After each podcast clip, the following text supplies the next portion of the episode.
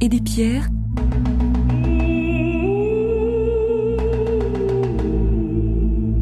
Une émission conçue et réalisée par Étienne Dallaire.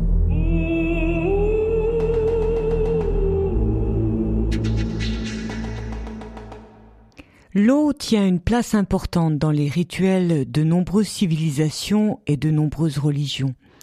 Très présent dans le judaïsme, les libations et autres bains rituels ont pris une ampleur et une dimension nouvelle avec le développement au premier siècle du mouvement baptiste dont Jean, le Baptiste, semble avoir été très proche. On connaît aussi l'importance de ces bains dans la vie des Esséniens de Qumran, à en juger par le nombre et les dimensions des bassins retrouvés sur le site. Certains futurs disciples de Jésus, comme André, avaient vécu ce rite spécifique. Jésus lui-même se fera baptiser par Jean dans les eaux du Jourdain. Et ce rituel d'immersion deviendra plus tard la marque de l'entrée dans la communauté chrétienne. Étienne Dallaire, je vous propose aujourd'hui de nous emmener sur les rives du Jourdain pour mieux saisir le sens de cette démarche qui aujourd'hui encore représente le premier degré d'intégration dans la vie chrétienne. Voyage passionnant, tant il est vrai que le Jourdain n'est comparable à aucun autre fleuve. Il a joué dans l'histoire judéo-chrétienne un rôle éminent, dû en partie à l'importance considérable du rite d'immersion aussi bien dans le judaïsme que dans le christianisme. Ce fleuve d'élection, qui a vu le peuple hébreu le traverser pour entrer en terre promise après sa libération d'Égypte, qui a été le théâtre de l'enlèvement au ciel du prophète Élie sous les yeux de son disciple Élisée, qui a offert ses rives au prophète Jean pour célébrer le rite de l'immersion, signe de conversion profonde, qui a accueilli Jésus lors de son baptême et qui, depuis, ne cesse d'accueillir de nombreux chrétiens du monde entier dans cette même démarche, est effectivement très particulier et cumule de nombreux superlatifs. Ainsi, il est le fleuve le plus bas du monde, puisqu'il s'écoule sur la plus grande partie de son parcours en dessous du niveau de la mer, et il achève sa course à moins 395 mètres en se jetant dans la mer morte. Ayant pris sa source, en fait une de ses sources, au pied de l'Hermont, il passe ainsi des neiges du Liban aux étendues salées et surchauffées bordant le désert de Judée. La présence de l'eau du Jourdain dans une contrée aussi aride que la région de Jéricho a dû attirer les hommes bien avant les rites d'immersion. Tout à fait. On a retrouvé dans la dépression du Jourdain les traces humaines les plus anciennes de tout le Proche-Orient. Les spécialistes font remonter cette présence humaine à 1,4 million d'années faisant de cette région l'une des premières colonisées par l'Homo erectus venu d'Afrique orientale. Et puis beaucoup plus tard apparaîtront, toujours dans cette même région du Jourdain, les premiers villages sédentaires, les premières véritables maisons. Peu à peu, au fil du huitième millénaire, la présence de l'eau va permettre à l'homme de développer l'agriculture et l'élevage. Le Jourdain a donc pris une part importante dans l'histoire du développement de l'humanité. Venons-en à l'histoire biblique. Vous l'avez mentionné, le peuple hébreu, lors de son retour d'Égypte, a traversé le Jourdain sous la conduite de Josué. Il fut en quelque sorte la porte d'entrée du peuple élu dans la terre promise. Mais quel est le sens profond de cet événement? Je vous propose d'abord de relire un extrait du livre de Josué qui nous rapporte cet épisode. Nous sommes au chapitre 3, verset 14.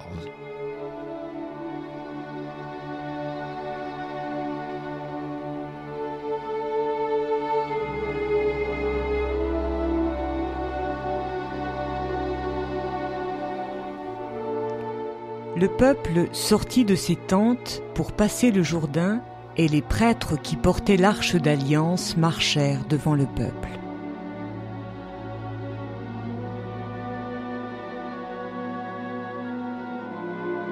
Quand les prêtres qui portaient l'arche furent arrivés au Jourdain et que leurs pieds se furent mouillés au bord de l'eau, le Jourdain regorge par-dessus toutes ses rives tout le temps de la moisson, les eaux qui descendent d'en haut s'arrêtèrent et s'élevèrent en un monceau à une très grande distance, près de la ville d'Adam, qui est à côté de Tsartan, et celles qui descendaient vers la mer de la plaine, la mer salée, furent complètement coupées.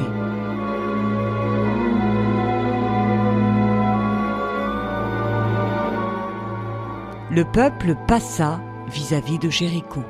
Les prêtres qui portaient l'arche d'alliance du Seigneur s'arrêtèrent de pied ferme sur le sec, au milieu du Jourdain, pendant que tout Israël passait à sec jusqu'à ce que toute la nation eût achevé de passer le Jourdain.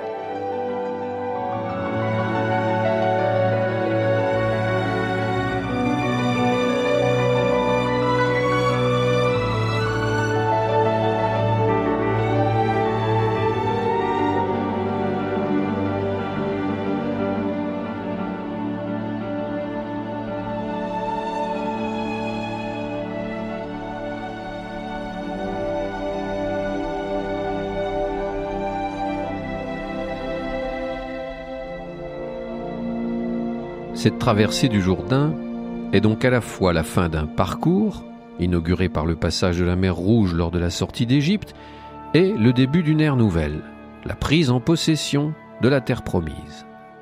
Une porte qui se ferme sur l'Exode, une porte qui s'ouvre sur l'installation en Canaan. Cette traversée miraculeuse est tout de même très étonnante. On saisit le parallèle avec le partage des eaux de la mer lors de la sortie d'Égypte, mais devons-nous y voir plus qu'un clin d'œil de l'auteur, un symbole, ou le récit d'un véritable miracle? On serait tenté de penser que nous avons ici affaire à un élément légendaire, inventé par l'auteur, pour bien souligner à quel point cette entrée en terre promise était providentielle, comme l'avait été la sortie d'Égypte. Ainsi, d'un bout à l'autre de l'Exode, Dieu était présent et guider son peuple en l'assistant de sa puissance. Mais en cherchant bien, on s'aperçoit que ce phénomène des eaux arrêtées n'est pas le pur produit d'un rédacteur à l'imagination fertile. Vous voulez dire que nous possédons des preuves de cet arrêt du Jourdain? Pas de celui du temps de Josué, mais du même phénomène, oui. Nous sommes dans la nuit du 7 au 8 décembre 1267. Des ouvriers qui construisent un pont sur le Jourdain à hauteur de damier sont surpris de ne plus entendre l'eau du fleuve s'écouler. Ils se lèvent et se rendent sur la berge. Et là, ils n'en croient pas leurs yeux. Le fleuve a suspendu son cours et son lit est à sec. Mais que s'était-il passé? Eh bien, le Jourdain venait de se comporter comme un oued du désert. Vous savez qu'un oued peut, en quelques secondes, remplir son lit et être transformé en torrent impétueux alors même que les précipitations ont lieu à des dizaines de kilomètres en amont.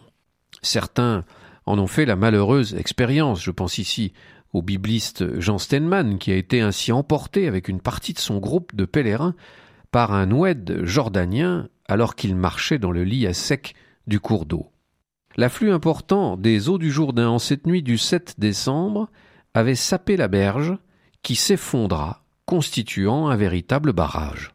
Et ainsi, pendant près de dix heures, le Jourdain cessa de couler. Cela s'explique aussi, bien sûr, par l'étroitesse du lit du Jourdain, qui n'a rien à voir avec les larges fleuves que nous connaissons en Europe, et encore moins avec les fleuves d'Amérique du Nord ou d'Afrique. Un tel phénomène s'est-il reproduit? Oui, nous avons des témoignages qui attestent un arrêt du flux du Jourdain et qui datent l'un de 1916 et l'autre de 1927. Aujourd'hui, un tel phénomène est impossible, car le Jourdain a été maîtrisé par l'homme pour des raisons d'irrigation et de régulation de l'utilisation des eaux. Les Israélites ont donc pu bénéficier d'un phénomène semblable qui leur aurait permis de traverser le fleuve à pied sec. C'est tout à fait possible. Il reste que ce phénomène, naturellement explicable, nous venons de le voir, s'est produit au moment où le peuple se présentait face à la terre promise. La Providence garde donc toute sa place dans cet épisode. C'est pourquoi le texte biblique insiste, comme nous l'avons entendu, sur la place tenue par les prêtres porteurs de l'arche d'alliance. Ils s'arrêtent au milieu du Jourdain, prouvant ainsi leur confiance dans le Seigneur, et ils attendent que tout le peuple ait traversé pour rejoindre à leur tour la rive occidentale. Arrivés sur l'autre bord, prenons une petite pause musicale.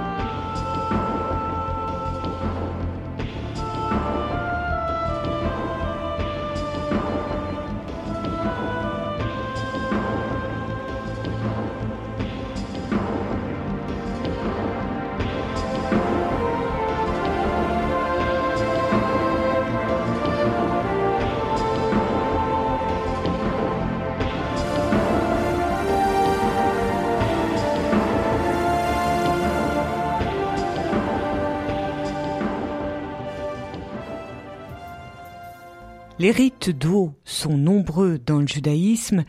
Quelle est leur signification? Ils sont toujours liés de près ou de loin à une nécessité de purification de l'homme qui veut s'approcher de Dieu. On peut dire que ces rites permettent de passer du monde profane au monde sacré. L'homme, ayant conscience qu'il ne peut entrer dans le sacré, voire même en sortir, sans marquer ce passage par une étape préparatoire. Ainsi voit-on le peuple au pied du Sinaï laver ses vêtements avant que Moïse ne reçoive la loi, ou encore le roi David prendre un bain avant de se rendre à la maison de Dieu. L'eau est un élément naturel, donc donné par Dieu, qui permet de se laver, de rendre son corps propre, et par extension, elle symbolise une certaine purification intérieure. La sentence juive Lave-toi à l'eau avant d'aller déposer ton offrande sur l'autel, lave tes mains et tes pieds avant de monter à l'autel est très significative. Elle est extraite du livre des Jubilés qui a été écrit au deuxième siècle avant Jésus-Christ. Remarquons au passage qu'à cette exigence rituelle, Jésus ajoutera une exigence de charité, si tu présentes ton offrande à l'autel et que là tu te souviennes que ton frère a quelque chose contre toi, laisse ton offrande devant l'autel et va d'abord te réconcilier avec ton frère, puis viens présenter ton offrande. Ici, le pardon et la réconciliation semblent prendre la place du bain rituel purificateur. Mais dans le judaïsme traditionnel, les rites d'eau ne sont pas directement liés au pardon des péchés. Ce dernier réclame une vraie contrition du cœur, une vraie démarche de repentance, et s'opère par l'esprit de sainteté plus que par le rite d'eau lui-même. En était-il de même dans les mouvements baptistes contemporains de Jésus? Les mouvements baptistes qui fleurirent aux deux premiers siècles sont difficiles à analyser. On peut néanmoins dégager quelques points essentiels. Il apparaît clairement que le rite de l'immersion auquel s'attache la rémission des péchés, et qui apparaît dans ces mouvements, tire son origine dans les ablutions rituelles du judaïsme. Le mouvement baptiste qui conteste le ritualisme sacrificiel du temple lui substitue le rite de l'immersion de purification, qui se charge alors du rôle rempli jusqu'alors par la fête de Kippour, c'est-à-dire confession et rémission des péchés.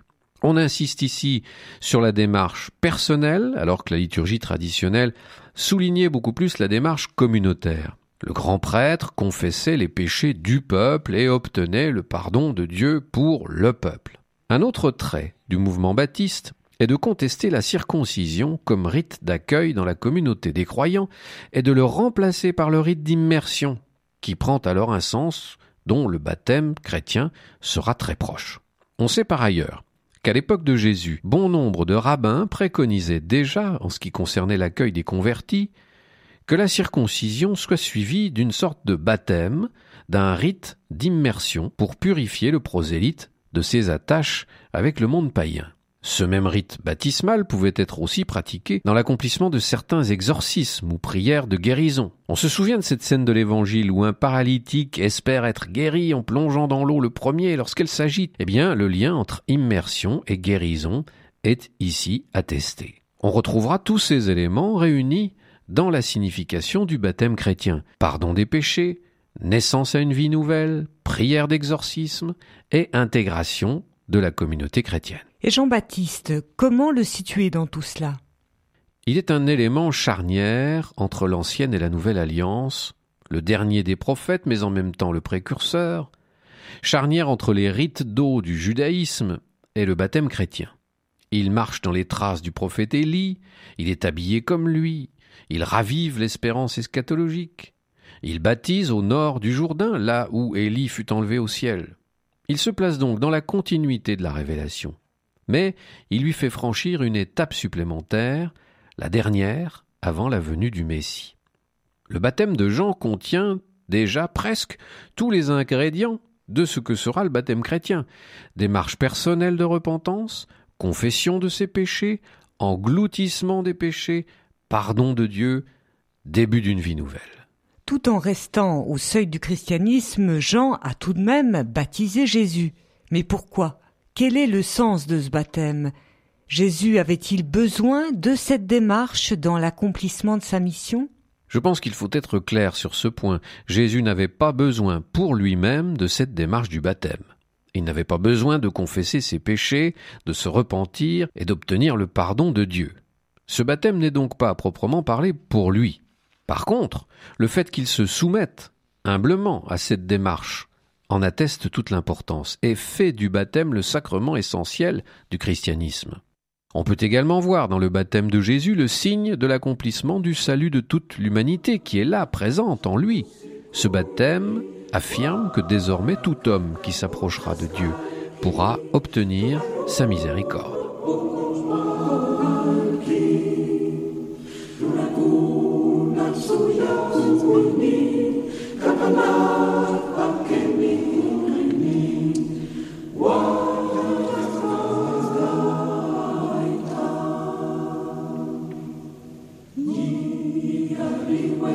Ojca Skarga,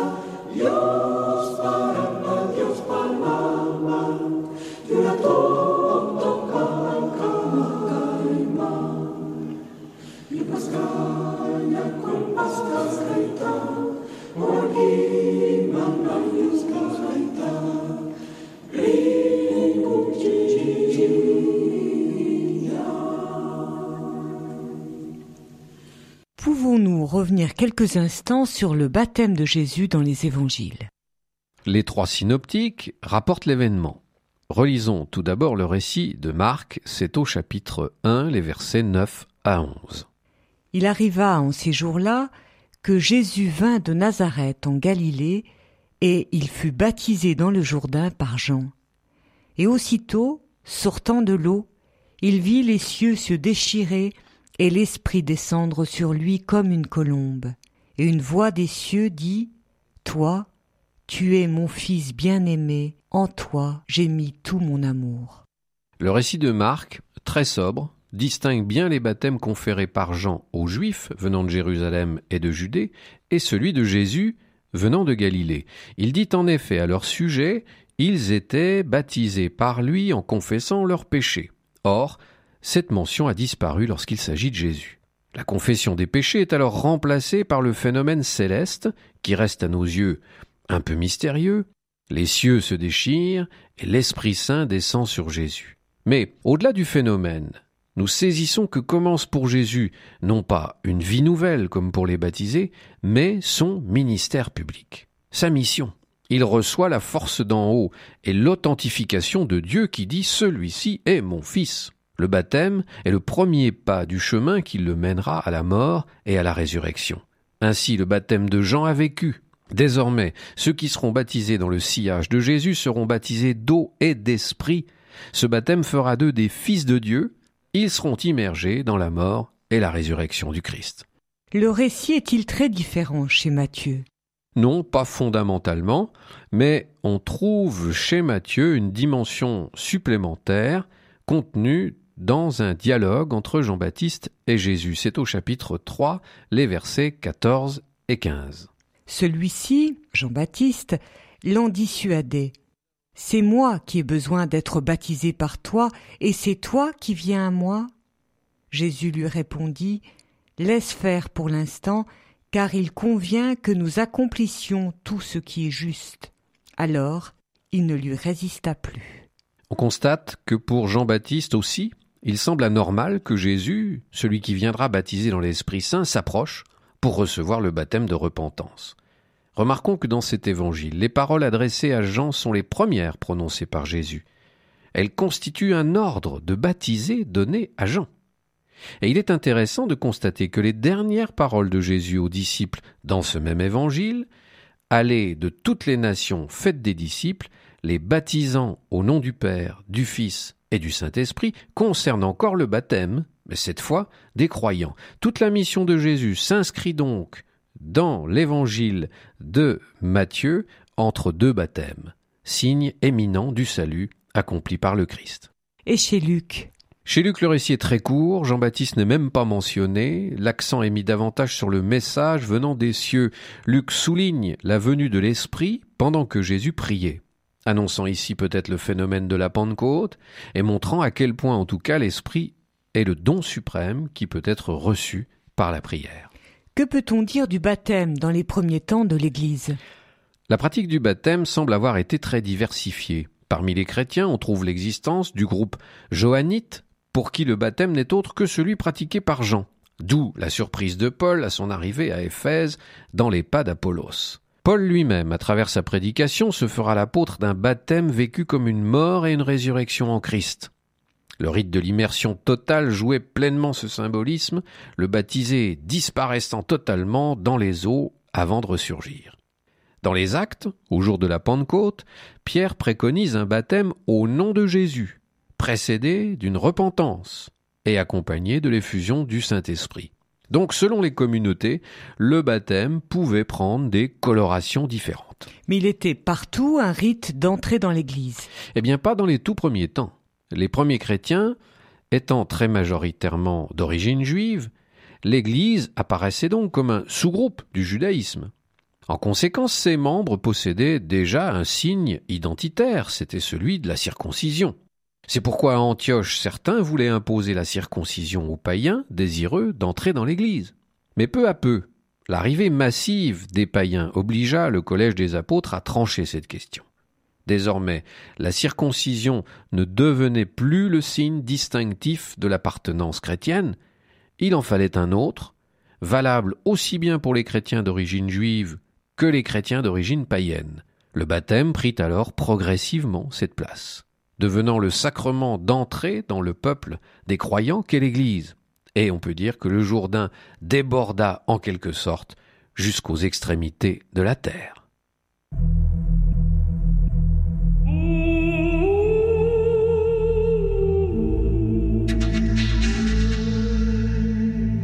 Des paroles et des pierres, une émission d'Étienne Deller.